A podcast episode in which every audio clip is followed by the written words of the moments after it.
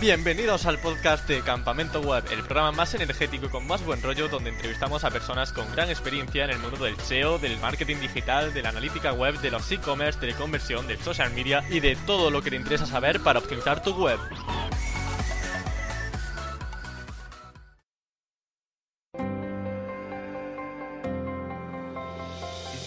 Si hay algo que le guste a todas las personas en este mundo es lograr objetivos. Objetivos que puedan ser escalables, que al fin y al cabo reporten beneficio económico, con lo cual hoy tenemos a un invitado que de esto justamente sabe un montón. Trabaja como growth hacker en la agencia de Grupo Graphic, es el director de marketing y también tiene su propio blog bicampuzano.com. Y bueno, tiene un montón de experiencia en este tema. Vamos a hablar sobre push notifications para móviles. Vamos a hablar sobre los chatbots, que es algo que está en tendencia y que pronto van a dar el pelotazo.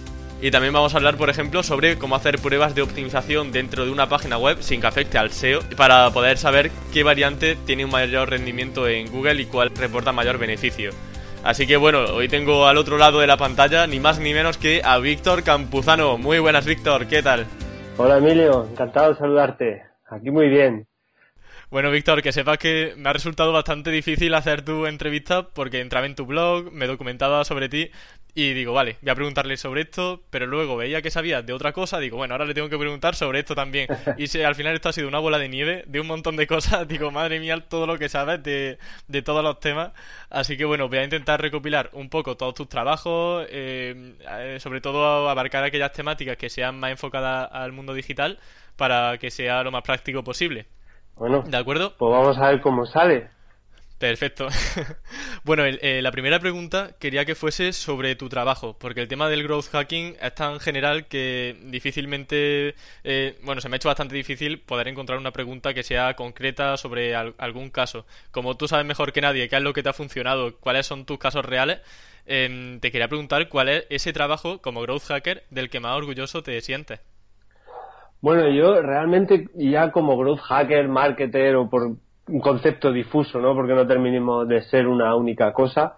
Pero yo lo más reciente que he hecho de lo que me siento especialmente orgulloso es el portal tiposdesangre.org, que no quería dejar esta entrevista sin hablar de él, así que empieza a saco con él, porque realmente es un proyecto que, que, bueno, que me gustó mucho llevar a cabo desde la concepción de la idea, es un proyecto solidario, es un proyecto que está enfocado para jóvenes para orientarlo, digamos, o para concienciarles en el beneficio de la donación de sangre. Y, y bueno, es una idea creativa porque es un test de personalidad. Yo invito a, a los oyentes a que, a que le echen un vistacillo. Y, estoy especialmente orgulloso ya no solo por la parte creativa del proyecto, sino también por toda la parte, digamos, marketingiana o de growth hacking de ese proyecto, porque por debajo hay mucha analítica y hay un, proyecto concebido con mucha estrategia, ¿sabes?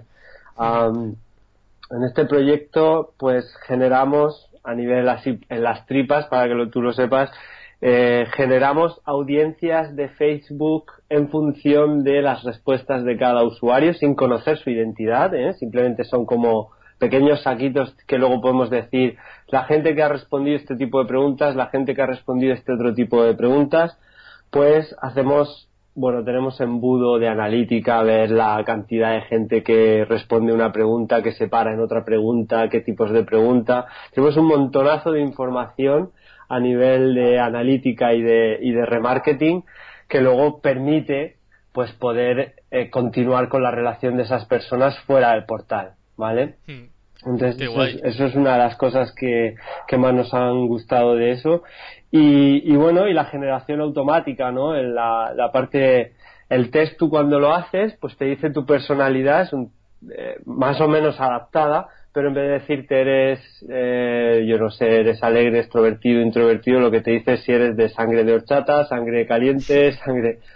Entonces, es un proyecto bastante chulo que llegó a tener, pues, a salir en prensa, ¿no? A tener un carácter viral.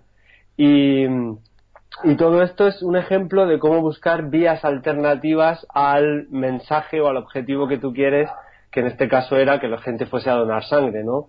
Pero ya estábamos cansados de pedir la sangre como si fuese un producto, dame tu sangre, dame, ¿sabes? Y entonces pensamos en esta vía alternativa y la verdad es que es un proyecto que me siento muy orgulloso de él. Y cuando hablabas del remarketing, eh, todo eso, ¿cómo, ¿cómo conseguíais captar la información? ¿Usabais alguna herramienta concreta para monitorizar la gente que se quedaba en una pregunta, etcétera, etcétera?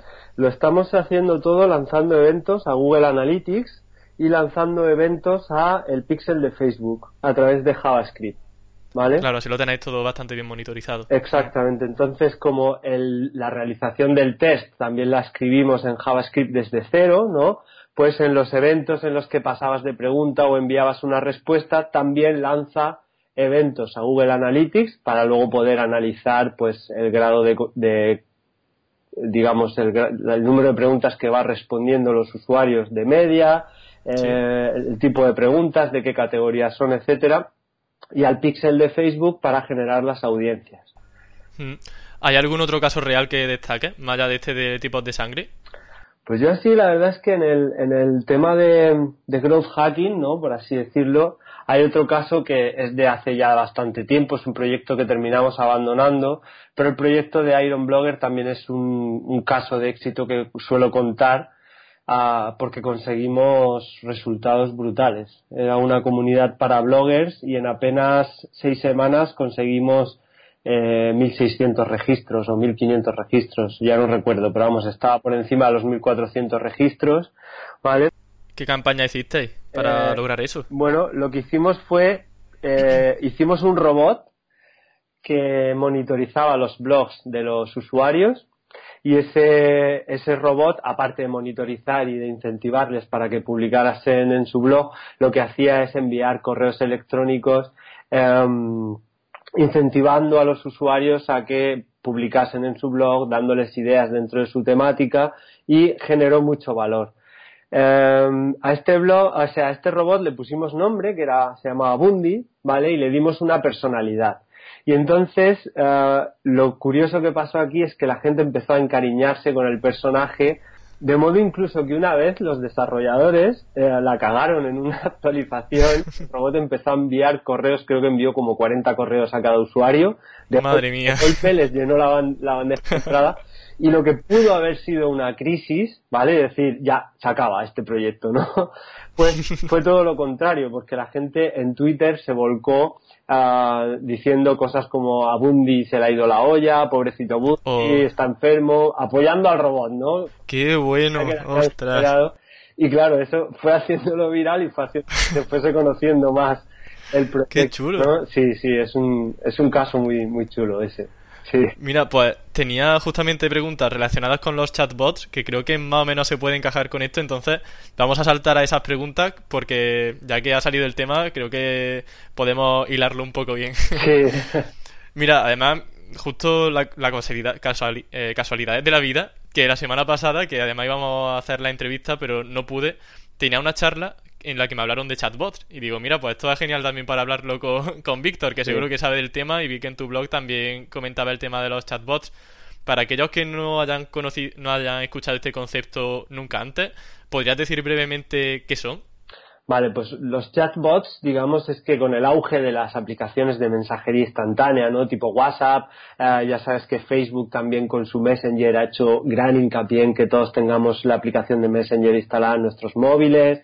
Ah, cada vez la gente va esperando más respuestas en tiempo real, pues entonces han, ido apareciendo lo que se conoce como los chatbots, que son robots, ¿vale? Por definición, son robots, son máquinas que aplicando la inteligencia artificial tratan de mantener conversaciones con los humanos. Entonces esto cubre las dos necesidades grandes del marketing escalable, que es pues eh, que la gente lo perciba como, em, digamos, como una conversación uno a uno, pero sin el coste a nivel de empresa, sin el coste de tener a una persona hablando contigo, ¿vale? Porque en el momento en que tú requieres de tener un empleado resolviendo unos problemas es mucho más costoso, es triste, pero es así, es mucho más costoso que que sea una máquina la que lo haga, ¿no? Claro, funciona sobre todo con comandos, ¿no? Tú le dices, por ejemplo, eh, chatbot, eh, dime el tiempo en Córdoba y te salta una, un mensaje con el tiempo de Córdoba o si hay atención al cliente te puede dar una lista de preguntas, tú seleccionas la que quieres, ¿no? Funcionaría más o menos así. Efectivamente. hay que, hay que destacar que hay como dos tipos grandes de chatbots, eh, ahora que están habiendo muchas aplicaciones que te ayudan a generar estos chatbots para tu página de Facebook y tal. Entonces yo lo entiendo como que hay dos tipos, ¿no? Hay un tipo de chatbot que se basa en comandos y este tipo de chatbot tiene una detección de palabras clave muy básica, ¿vale? Y eh, digamos que tú trazas como unas rutas y dices si el usuario dice algo relacionado con esto, pues respóndele esto, ¿no? Eh, digamos que son como los más básicos y luego están los chatbots que realmente aplican tecnología de inteligencia artificial y de reconocimiento natural del lenguaje. Hay herramientas online, de hecho Google tiene una eh, que es pública y es gratuita y esas ya sí que tienen una tecnología clara de reconocimiento del lenguaje. ¿Cuáles son esas herramientas? Que, que se, ¿Esa herramienta de inteligencia artificial se podría integrar con el resto de, plataformas para crear un chatbot? Sí, efectivamente. Mira, eh, yo es que voy a lanzar un proyecto el año que viene, por eso me pilla que sé un montón de, esto, y voy a lanzar un, ah, curso online el año que viene sobre cómo crear chatbots. Ah, nosotros vamos a usar una aplicación que es de Google, es libre, se llama Diagflow, no, dialog, dialogflow.com. Antes se llamaba api.ai. Sí. Y para que nos entendáis, lo que hace Google es que te da una herramienta que pone a tu disposición, por un lado, la inteligencia artificial, por otro lado, el reconocimiento natural del lenguaje. Pero claro, nosotros a nuestro robot no solo tenemos que enseñarle a, mm, reconocer las conversaciones del usuario, sino le tenemos que enseñar cómo responder a esas conversaciones, ¿vale? Y la forma de hacerlo es con respuestas predefinidas y también con conexión a sistemas externos a través de la API, ¿vale? Entonces nosotros pues vamos a hacer ejemplos, por ejemplo, de, de, cómo conectar con un blog WordPress y tú al chatbot que yo voy a lanzar el año que viene le podrás preguntar pues cuál es el último post de Víctor, cuántos posts tiene en su borrador, cuántos comentarios ha recibido en el post con más comentarios, ¿vale? Y eso a nivel tecnológico conectará con eh, mi base de datos de WordPress y sacará una respuesta en tiempo real. Qué guay. Lo puedes hacer con PrestaShop, lo puedes hacer con claro, como la tecnología en Internet está atendiendo a que casi cualquier aplicación, cual, si cualquier servicio tiene APIs, pues realmente eh, hay una inteligencia colectiva, ¿no? ya no solo a nivel de que los humanos tengamos acceso a toda la información, sino que ya las máquinas pueden interconectar entre sí. Esto es da miedo, esto da miedo, pero pero esto vamos, esto es una realidad ya, ¿eh? Está a la orden del día, exactamente. ¿Y, qué herramientas suele utilizar para crear un chatbot? Aparte de la sincronización con esto de inteligencia artificial, de lenguaje natural, Mm, ¿qué otra herramienta nos podría servir para, digamos, sentar la base? Yo, para mí, yo he probado muchas que lo ponen muy fácil para, por ejemplo, montar un chatbot para Facebook Messenger y todo esto, y nunca me ha gustado el resultado que han dado, así que yo recomiendo empezar con Dialogflow. O sea, desde, desde cero tiene una curva de aprendizaje un poquito más, más lenta, de ahí que vaya a sacar un curso online el año que viene, pero pero desde luego que esta herramienta es una pasada. Esta herramienta es una pasada. Tienes la opción más básica, que es decir, si el usuario me dice hola, le voy a responder con hola, ¿no? Y entonces puedes añadir esas opciones básicas y luego puedes llegar mucho más lejos. Por tanto, dentro de Dialogflow podemos hacer el chatbot en sí, no hace falta usar otra herramienta externa para sincronizarla con la API ni nada por el estilo. Efectivamente, tú ya puedes. Qué bien. O sea, solo con el editor visual de Dialogflow ya puedes crear conversaciones reales, ¿eh? Lo chulo de esto es que hay un reconocimiento natural del lenguaje. Por ejemplo, si tú en Dialogflow pones em, si el usuario dice hola, ¿no? Responde hola. Pues el propio Dialogflow será capaz de reconocer esa sentencia tanto si el usuario dice hola con exclamaciones, como si dice hola qué pasa, como si dice hello, como si dice ah. buenos días, ¿vale? Porque ya lleva la tecnología de reconocer hola es un saludo, pues cualquier otro saludo me va a valer. Claro que ahora eh, el resto de chatbots necesitan justamente la palabra exacta para que puedan reconocerlo. Eso es, hmm. eso es. Wow, que es una ventaja muy muy importante. Sí, sí, sí. ¿Y cómo se gana dinero con un chatbot? Más allá de el ahorro, el ahorro económico que tenemos por no tener empleados siempre 24 horas en un chat, mm, ¿qué otra forma de monetización podemos conseguir? Bueno, yo o sea, esto va a parecer que es una pre-promo, ¿vale? O sea, que voy a tener que sacar ya la, la, landing para que la gente se registre en el curso de chatbots, ¿vale?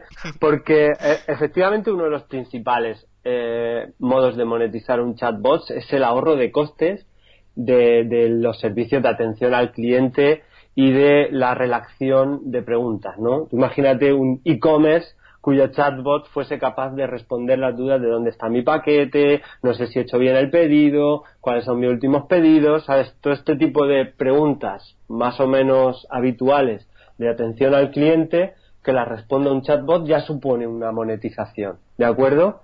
Pero nosotros, en el, digo nosotros porque lo voy a lanzar con una compañera, eh, nosotros vamos a ir un poquito más allá y aplicando técnicas de ventas vamos a intentar que el chatbot te venda el curso, ¿vale? Entonces, una buena forma, al final, si tú te das cuenta, al final una conversación de ventas, pues tiene ciertas técnicas, ¿no? Hay unas maneras de dirigir las conversaciones. Entonces, si tú aplicas esa teoría o esa experiencia en ventas para que tu chatbot sea capaz de orientar a los usuarios hacia una venta, también lo puedes monetizar. Puedes usarlo pues para hacer cross-selling, puedes usarlo para hacer upselling, downselling, puedes usarlo también para vender infoproductos. Es decir, que si lo haces bien, podrías hacer que fuese un, hasta un comercial. Wow. claro, también se me ocurre, por ejemplo, em, justo en la charla que nos dieron de chatbots hace poco en la universidad, nos pusieron el caso de em, una tienda online, una farmacia, por ejemplo, o un comparador de seguros. Mm. Y entonces tú ibas hablando por con el chat y te iba, iba dando diferentes opciones. Y dependiendo de esas opciones, luego te daba una landing page de venta diciendo, pues este es el seguro que más se adapta a ti. Pero en tu caso imagino que será mucho más natural y, como si fuese hablar con un, con un comercial. A ver, al final tú eres consciente de que estás hablando con un robot y pretender que engañar al usuario es un poco pretencioso, ¿no? Y además yo creo que es contraproducente porque si tú en el momento en que el usuario percibe que está hablando con un robot mientras tú le decías que no era un robot, pues ya pierde la credibilidad, ¿no? Sí. Entonces, pero sí que es natural, ¿no? Tú imagina que en vez de mandarle una landing, directamente puedes conectar con la API, decirle ya directamente el título, beneficios, precio y un botón para ir a comprar, ¿sabes? Exactamente. Entonces sí que lo puedes llevar hasta, hasta ese punto. Vale. Pues entonces cerramos ya el paréntesis con, con, los chatbots, que ha sido información muy útil y yo creo que mucha gente no, no conoce de la existencia de los chatbots y seguramente darán el pelotazo de aquí a, unos meses. Así que muy muy interesante lo que comenta. En cuanto a tu trabajo como growth hacker, o bueno, marketero, todo lo que te define, ¿qué herramienta usas normalmente? Mira, yo para mí el tema de las herramientas es chulo porque si te pones a hablar de herramientas concretas, ¿vale? Parece como que el growth hacker es como una persona que tiene eh, varitas mágicas y en función de qué hechizo quiere hacer coge una varita u otra, ¿no? Y esto realmente no es así. Así que cuando me preguntan sobre herramientas básicas para el growth hacker, yo me centro en tener cabeza, ¿vale? Aplicar la cabeza y la inteligencia la analítica, sobre todo, tener una analítica desde una perspectiva curiosa, ¿sabes? Eh, desde una perspectiva no autocrítica o no crítica, sino de, decir, voy a analizar para ver qué pasa aquí, ¿sabes? la empatía para mí es otra clave fundamental y, y los mapas mentales. Yo uso mapas mentales, pues yo no sé, hasta para la lista de la compra, ¿sabes? O sea, son herramientas... ¿Qué herramienta usas para mapas mentales? Eh, uso Xmind, que es la última que, que añadí, pero hay una herramienta online que es muy buena y es gratuita, creo que pues para dos o tres mapas mentales suficiente y está muy chula, que se llama Kogel, C-O-G-G-L. Está muy bien, está muy chula. Y luego hay otra que se llama Wise Mapping, lo digo para que se entienda, pues si lo pronuncio, nadie, se pueda teclear. lo pronuncio nadie lo va a teclear. Entonces es W-I-S-E Mapping con dos P's, que también es gratuita y también está bastante bien. Y para mí esas son las herramientas principales. Luego ya conforme llegas a una conclusión de decir necesito hacer esto, necesito optimizar, necesito embudos de conversión, necesito, ya te vas a herramientas más concretas. Sí. Pero para mí la clave está en eso. Pero antes de todo esto también hace falta tener una idea ¿no? inicial para saber desarrollarla. Como tú tienes muchísimas ideas y además el tema de la empatía mm, me encanta porque lo aprovechas muy bien en tu blog, siempre eres muy empático con todas las personas, los, los posts a veces, a lo mejor el tema no me interesa tanto porque obviamente hay cosas que son más afines a lo que yo trabajo en mi día a día, pero igualmente por la curiosidad de reírme un rato con, tus comentarios pues me pongo a leerlo. Y me parece fantástico, vaya, cómo desarrollar la empatía. Sí, pues... Dime, dime. Sí, también te quería preguntar sobre el tema de las ideas, porque antes de hacer todo esto eh, necesitamos una fuente de inspiración. No sé cuáles serían tus principales fuentes.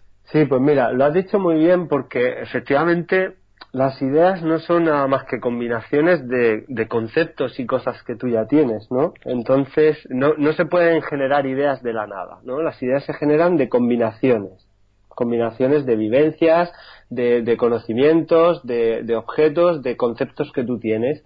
Con lo cual, la clave principal para generar ideas es nutrirse de conceptos, tener, ampliar al máximo eh, tu campo de visión o tus opciones. Entonces, para mí, eh, para ser un marketer creativo o un growth hacker necesitas empaparte en distintas áreas. Entonces nunca podrás tener una idea creativa que combine SEO con email marketing si no has aprendido o si no sabes ni tan siquiera la existencia del SEO. ¿Entiendes? Entonces una de las claves es esa, ¿no? Ampliar todo lo que puedas tu, tu capacidad, o sea, tus conceptos, tu, tu portfolio de, de conocimientos en el área que vayas a, a trabajar y lo otro es dejarse llevar, no ser demasiado miedoso ni demasiado autocrítico porque eh, cuando, generas mil ideas disparatadas, que son una barbaridad, que si la cuentas por ahí te dan una hostia con cada una de ellas, ¿no? Entonces es cuando llega la mil uno que realmente es una idea brillante, ¿vale?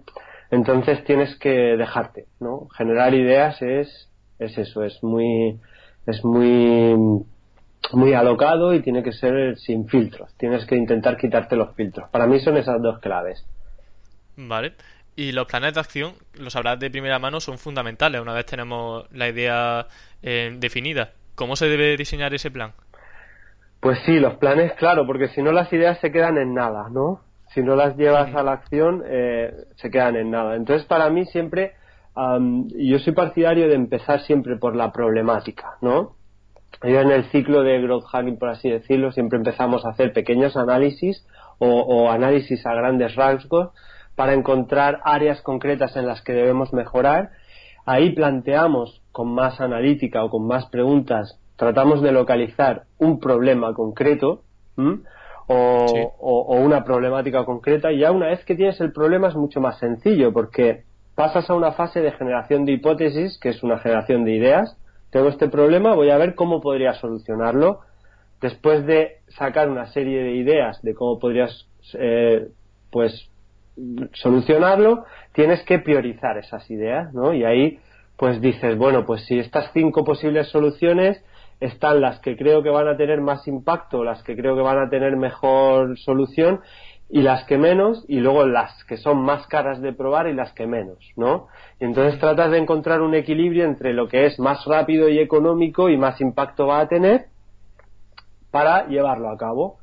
Otra clave importante es que tú definas, previo a lanzar la idea, que definas cómo la vas a medir, ¿no? Cuál es el, el, el grado, ¿no? De afección que va a tener con el problema. Y tienes que decir, esta idea funcionará si mejoro esto en tanto porcentaje y lo voy a medir de esta manera y de esta manera, ¿vale? Y una vez que tienes esos tres puntos, entonces el plan de acción ya depende más del área de ejecución, que puede ser que tú no tengas conocimientos de programación suficientes como para hacer un plan de acción concreto de cómo llevar a cabo una acción, pero ya lo pasas, ¿no? Como que son las fases eh, principales, luego ya pasa a ejecución. Y después de la ejecución, entonces es medición y conclusión. Entonces, vamos a poner el caso de que tenemos ya una idea, la hemos realizado un plan de acción, la hemos ejecutado y queremos difundir esa idea. Te quería preguntar sobre los influencers, porque cada vez están en boca de todos los negocios y no, no quería perder la oportunidad de hablar contigo sobre esa influencia, cómo les contacta. Entonces, en primer lugar, ¿qué papel juegan en el growth hacking? ¿Son realmente tan importantes a la hora de, de expandir un negocio? Bueno, sí, los influencers, como todo en marketing, en growth hacking y todo, ¿no? Es, es como si defines influencer como una vía rápida y fácil por acceder a una audiencia segmentada muy relacionada con los intereses o con tu cliente ideal, pues claro, es brutalmente, ¿no? Es, tiene un, máximo potencial. Imagínate que quieres vender tazas y resulta que hay un influencer que tiene una comunidad de 10.000 personas interesadas o frikis de las tazas, ¿no? Pues claro, ahí ya tienes un montón de trabajo hecho.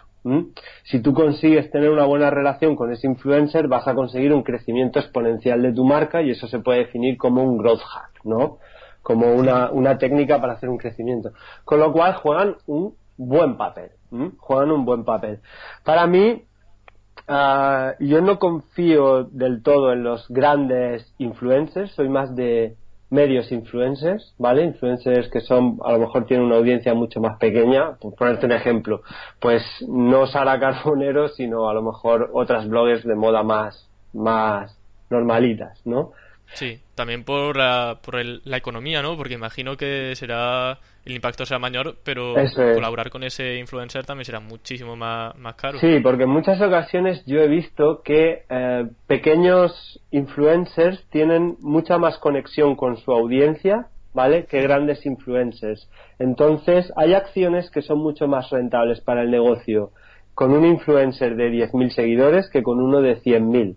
Porque el de 100.000 ya su audiencia está acostumbrada y no tiene la misma reacción ante recomendaciones y sin embargo el de 10.000 tiene una audiencia muy trabajada, tiene, está muy cerca de su audiencia, ¿sabes?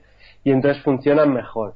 No es tanto una cuestión de cantidad, sino de la calidad de la relación con el influencer, ¿vale? Para eso pues podemos revisar sus perfiles ¿no? en redes sociales y ver si tienen comentarios, si la gente realmente está activa en su, en su perfil. Efectivamente. que por ahí los tiros, eso Es, eso es. Y luego aún así la pues, pues te pueden salir rana, ¿eh? que también lo he visto. ves que tienen muchos comentarios y luego pues no ha coincidido con tu marca. Entonces... Mm. La relación con influencer pues tienes dos tipos, la que compras y la que cultivas. Yo soy más de cultivar, ¿sabes?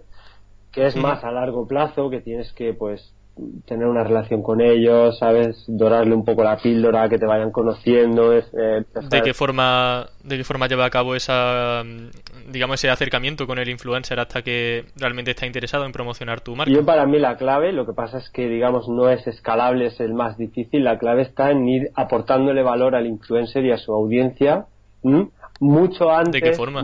pues mira, pues si es un blogger, por ejemplo, comentando todos sus artículos, compartiendo todos sus artículos en esos comentarios. ¿Y comentando como marca? Eh, sí, también. Si aportas valor, no hay ningún problema. ¿Vale? En hacerlo mm. como marca. Es verdad que es mucho más fácil la inserción si eres una persona que una marca, pero si la marca está aportando valor, y tiene que aportar valor siempre, pues, eh, no poniendo en evidencia al, al influencer, porque eso no le va a gustar, pero aportando valor, completando.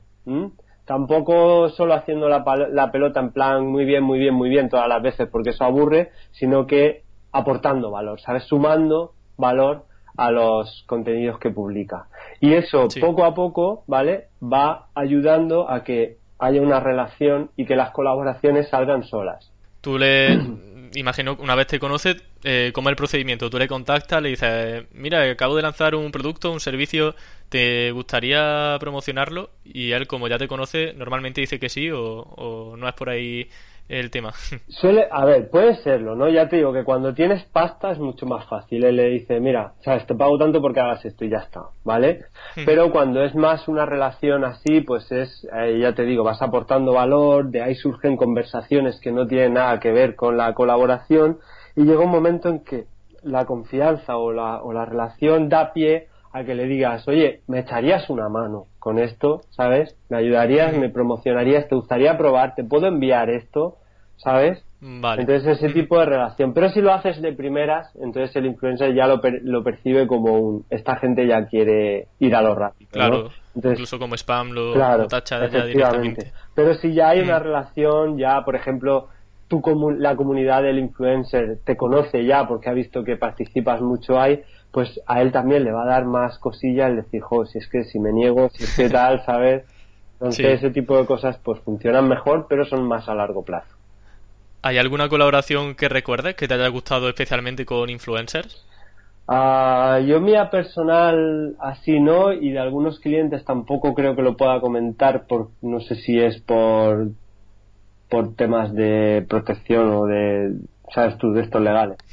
Pero bueno, yo podría comentar la, la, colaboración que siempre he tenido pues con Alex Navarro, Carlos Bravo, siempre son dos influencers que a mí me han ayudado a crecer mucho y esa relación se estableció. Uh, tú fíjate que yo a, a Alex Navarro le pedí un link desde su blog al mío y se lo pedí a través de Google Analytics, ¿vale? Entonces el trueque fue yo te he hecho reír, te he sorprendido de una forma en la que no te la esperabas y ahí te pido un link, ¿vale? En vez de pedírtelo como en plan jeta, ¿sabes? Sí. Entonces ese es un, ejemplo, ¿no? De buscar siempre aportar antes que pedir. Pues vamos a ir ahora a otra parte de la entrevista que sería growth hacking enfocado ya a negocio online. Aquí hemos hablado un poco a modo general, eh, también sobre el influencer, que como no, también están metidos en el mundo online.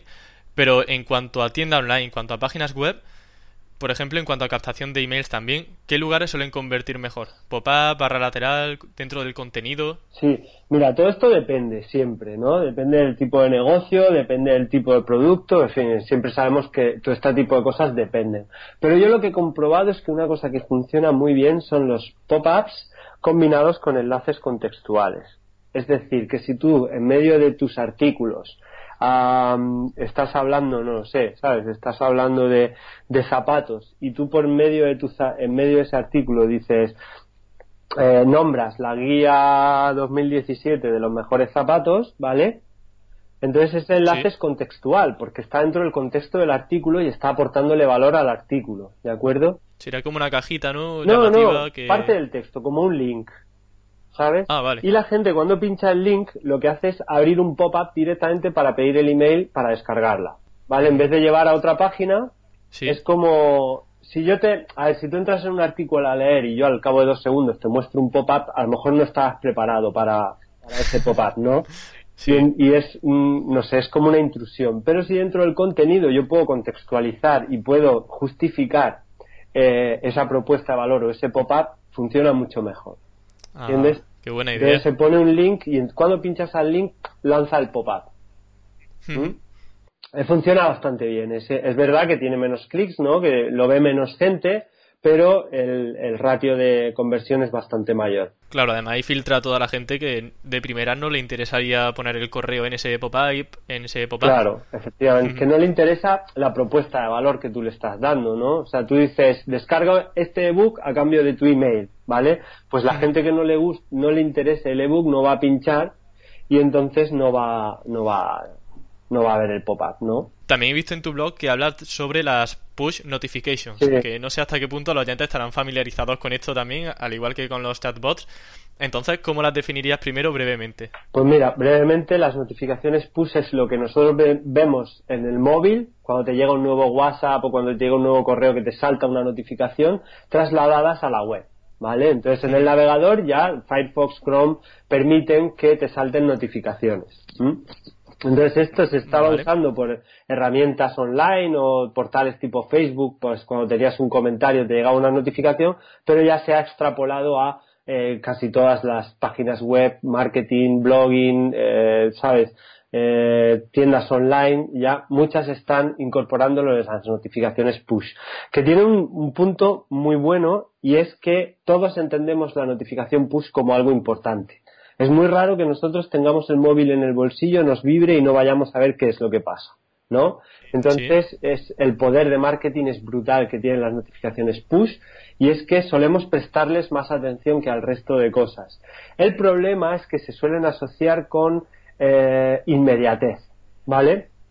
Es decir, yo veo una notificación push con algo que va a pasar dentro de 30 días y no tiene sentido, no me interesa y le pierdo el interés a esas notificaciones. Con lo cual, si me interrumpes de una forma tan eh, agresiva, tiene que ser para darme algo para allá, ¿sabes? Algo que realmente justifique esa interrupción. Entonces, para mí no es como lo está haciendo toda la gente de meterlo en toda su web, y además sin ninguna excusa, ¿sabes? Como tú metes en muchas webs y te dice, déjame mandarte notificaciones push. No me dices para qué, solo me dices permíteme que te interrumpa cuando me dé la gana y a mí eso no me vale, hmm. ¿entiendes? Claro. Entonces funciona solo en los casos en los que tú puedas mm, compensar esa interrupción. Por ejemplo, eh, pues Facebook, Twitter y todas estas está claro, pero por ejemplo imagina que tienes una web con ventas flash o que tienes una tienda online donde solo en determinados momentos lanzas una venta que suelen durar 30 minutos, ¿vale? Ahí sí mm. veo una, una justificación de la notificación push, ¿vale? Qué buena idea. Pero en el resto de los casos sí que no, no, lo veo porque el usuario pierde el interés por esas notificaciones.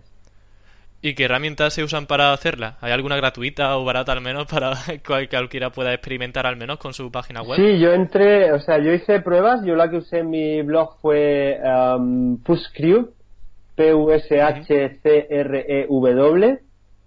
¿vale? Es, es gratuita, yo no tuve que pagar nada por ella. Luego, si tú buscas en Internet eh, herramientas para notificaciones push, te salen un montón de gratuitas, ¿vale?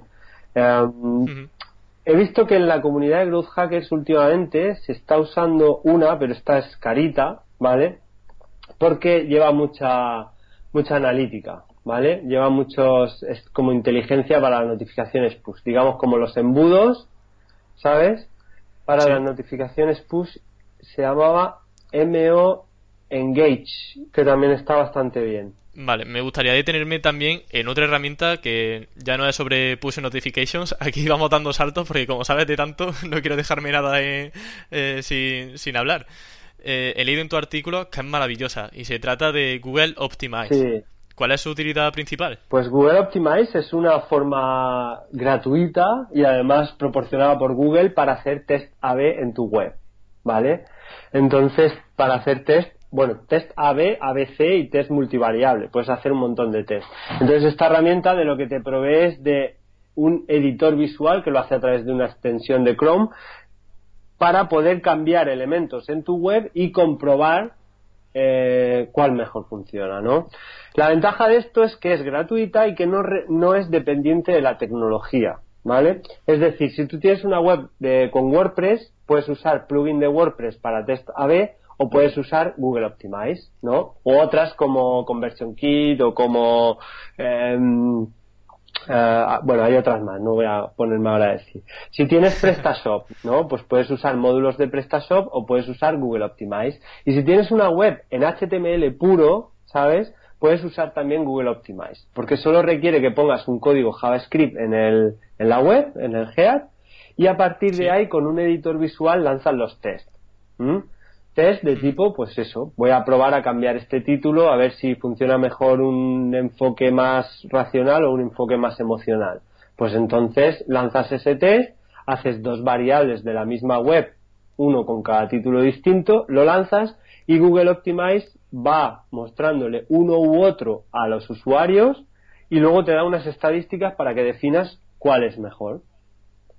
¿Y esto influye en el SEO? Porque a lo mejor se genera un contenido diferente para, mm, para cada usuario y a lo mejor se ve como algo negativo no, no, o no pasa no, nada. No, no, no hay duplicidad de contenido porque se usa a nivel interno, es decir, el propio Google ya detecta que está Google Optimize ahí en medio, ¿vale? Y luego porque hay una canonicalización o canonización, no sé cómo se dice. Sí, canonicalización. Exactamente, del contenido original, ¿vale?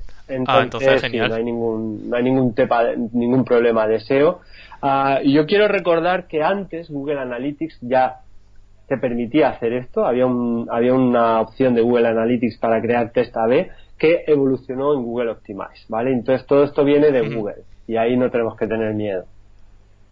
Genial, entonces. Eh, la herramienta, vaya, me parece fantástico porque también hay otras como un Bones, por ejemplo. Entonces, no, sé hasta qué punto conviene usar una de pago o usar Google Optimize. Y yo con Optimize he hecho todo lo que he querido hacer, ¿vale?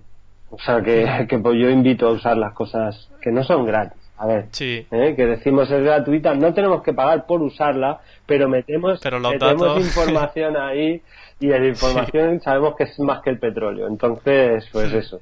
Pero ya está. claro, mientras se usen los datos para el bien y no para el mal, la verdad que tampoco me importa claro, pero eso nunca lo sabremos. ya, exactamente. Imagino también que has hecho muchas pruebas de A-B testing en tu camino profesional como growth hacker y me gustaría saber si hay alguna prueba o resultado que te haya, se te haya quedado grabada en la mente. Pues la verdad es que mm, así alguna... A lo mejor una prueba de color, un CTA, un carrito de compra que recuerdes. Sí, recuerdo que lo del... Bueno, yo a través de test, a ver, rompí el mito de que el naranja convierte más. Porque Ah, ¿Cuál convertía mejor? en ese caso convertía mejor un lila. Madre mía. Pero es por lo que te digo, yo diría, el naranja convierte mejor dependiendo del sector, y además rima, ¿sabes? sí. Entonces, sí, y bueno, así algunas también, pues de un producto que es de tecnología, que por norma general tiene un, un enfoque mucho más racional, ¿no? Que dices tú que la compra suele ser racional, y sin embargo ganó un copy, ganó un copy emocional en un texto, en un título, ¿sabes? Que son cosas así que, que después de hacer el test dices, joder, yo nunca hubiese dicho esto, que, que con un enfoque emocional iba a vender tecnología, pero efectivamente los datos aquí lo dicen. Qué bien. Sí. Y además todo esto pues con Google Optimize que ya hemos visto que se puede realizar perfectamente. Sí, sí, sí, muy fácil, es verdad. Mm. Qué bien, qué bien. Muchas veces también observando y teniendo simplemente un ojo crítico se puede aprender mucho también. Mm. ¿Podrías decirnos alguna web que a nivel de conversión creas que están haciendo un buen trabajo? Por ejemplo, a mí se me ocurre Booking, pero más allá de eso no, no llego a, a conocer más. Booking, Booking es la Booking es la leche, ¿vale? Ah, mira, yo suelo siempre buscar los referentes del sector, ¿vale? Y ver cómo están haciendo las cosas, ¿no? Y suelo analizar su web y decir, ah, esto lo están haciendo por esto, por lo otro.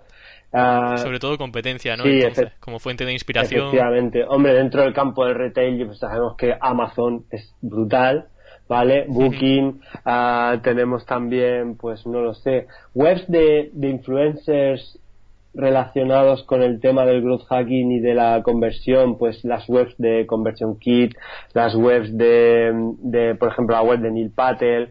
am, hay dos concretas de aquí de España que para mí están muy bien optimizadas para la conversión. Una es la de Webpositor y otra es la del blog de Luis Villanueva, que son también para fuente de inspiración porque está trabajado el, el CRO, está trabajado de forma brutal, ¿eh?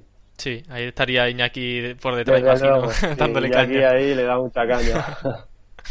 sí, sí, sí. ¿Y cuál ha sido tu último descubrimiento? Ya para finalizar la entrevista. A lo mejor una herramienta in- interesante, un resultado impactante de una prueba. Y yo ya te digo, esta de que hemos hablado de los chatbots, vuelvo a hablar de mi libro, por así decirlo. Pero bueno, a la gente que le interese esto, que, que se suscriba a mi blog, porque ahí es donde voy a lanzar yo las novedades de este curso. Pero eh, estoy enamorado con eh, la herramienta esta de, de Dialogflow.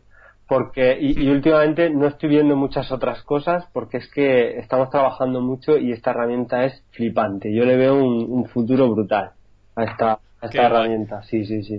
Genial. Pues lo dejamos entonces como un must, como una herramienta obligatoria para echarle un vistazo y como no, pues suscribirse al blog de Víctor, que además tenéis un contenido interesantísimo. En la, en la entrevista, pues obviamente no podemos hablar de todo lo que sabe, pero ahí tenéis un, un montón de artículos interesantísimos sobre muchas cosas para mejorar la conversión, captar emails y un largo etcétera. Mm, muchas gracias. Así que, nada, hombre, Víctor. nada, pues, Víctor, esto acaba aquí. Lo dicho, que muchísimas gracias por aceptar la entrevista. Ha sido un lujazo tenerte como invitado y que nos cuentes tus casos prácticos y todos tus conocimientos sobre estos temas tan Que interesantes. sepas que el lujo ha sido mío, ¿eh? que me lo he pasado muy bien y, y agradecerte a ti la invitación más que a mí la presencia que ya ves tú.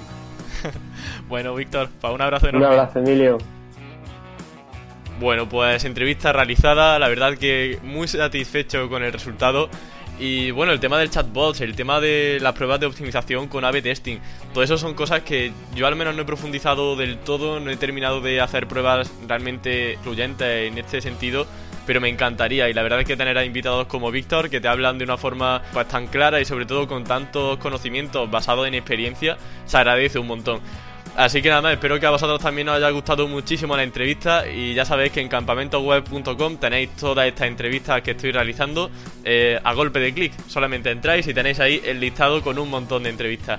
Así que nada más, yo me despido y nos escuchamos el próximo lunes con, bueno, realmente no he invitado, eh, seré yo hablando solo, así que espero traer un contenido que realmente esté a la altura y que os interese y sobre todo pues que aprendáis con mis conocimientos y con lo que intento aportar a la comunidad de- del SEO. Así que nada más, hasta el próximo lunes y un abrazo muy grande.